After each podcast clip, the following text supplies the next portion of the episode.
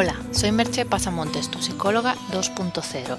Puedes encontrar más información sobre lo que hablamos en estos podcasts o sobre mis servicios de terapia, coaching, terapia y coaching online, coaching con caballos, etc. en www.merchepasamontes.com. El podcast de hoy lleva por título La falsa seguridad. Nuestro cerebro es un buscador incansable de seguridad. Su principal tarea es garantizar nuestra supervivencia. Para ello trata de gastar el mínimo de energía y de evitar todas aquellas situaciones que supongan un potencial peligro. Y daros cuenta de que enfatizo potencial porque al cerebro no necesita confirmar que una situación es verdaderamente peligrosa para alejarnos de ella, le basta con suponer que lo es.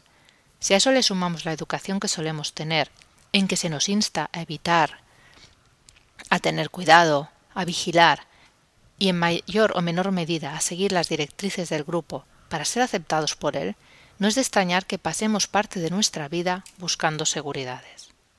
Durante años, una de las seguridades que se buscaba era en el trabajo.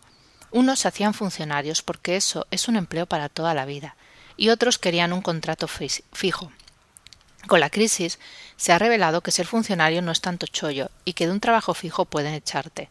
Lo mismo ha sucedido con los pisos. Tener un piso en propiedad parecía ser mayor garantía que un alquiler, y para muchos lo que parecía una buena idea se ha convertido en una pesadilla. Y ya no hablemos de los planes de pensiones privados, para asegurarte una mejor jubilación, ya que muchos de esos planes están hoy en día con pérdidas. Y no voy a entrar tampoco en las personas que caen enfermas o tienen un accidente o viven la pérdida de seres queridos. Para ellas todavía es más obvio que no tenemos nada asegurado. Con todo y con eso, nos cuesta soltar esa falsa seguridad y abrazar la incertidumbre. Como ya he dicho, nuestro cerebro se resiste a ello. Estamos programados para buscar certezas, y estar en la duda nos incomoda. Incluso cuando salimos de la zona de comodidad, suele ser porque intuimos que al poco llegaremos a otra zona de comodidad en donde reposar de nuevo. Aunque pretendamos hacer creer a los demás y a nosotros mismos que nos estamos exponiendo mucho. Pero lo hacemos pensando que tenemos muchas probabilidades de conseguir algo mejor, cosa que por otro lado es de lo más normal, que nadie piense que estoy criticando esa actitud. Lo que no pensamos o no sabemos es que buscando esas seguridades estamos en una jaula de oro, Primero, porque como ya hemos visto, no hay nada verdaderamente seguro, excepto la muerte. Y segundo, porque vivir así nos limita terriblemente, nos obliga a repetir una y otra vez las mismas cosas hasta la saciedad. Nos hace estar en un comportamiento rutinario constante, en lugar de vivir el día a día con los ojos abiertos.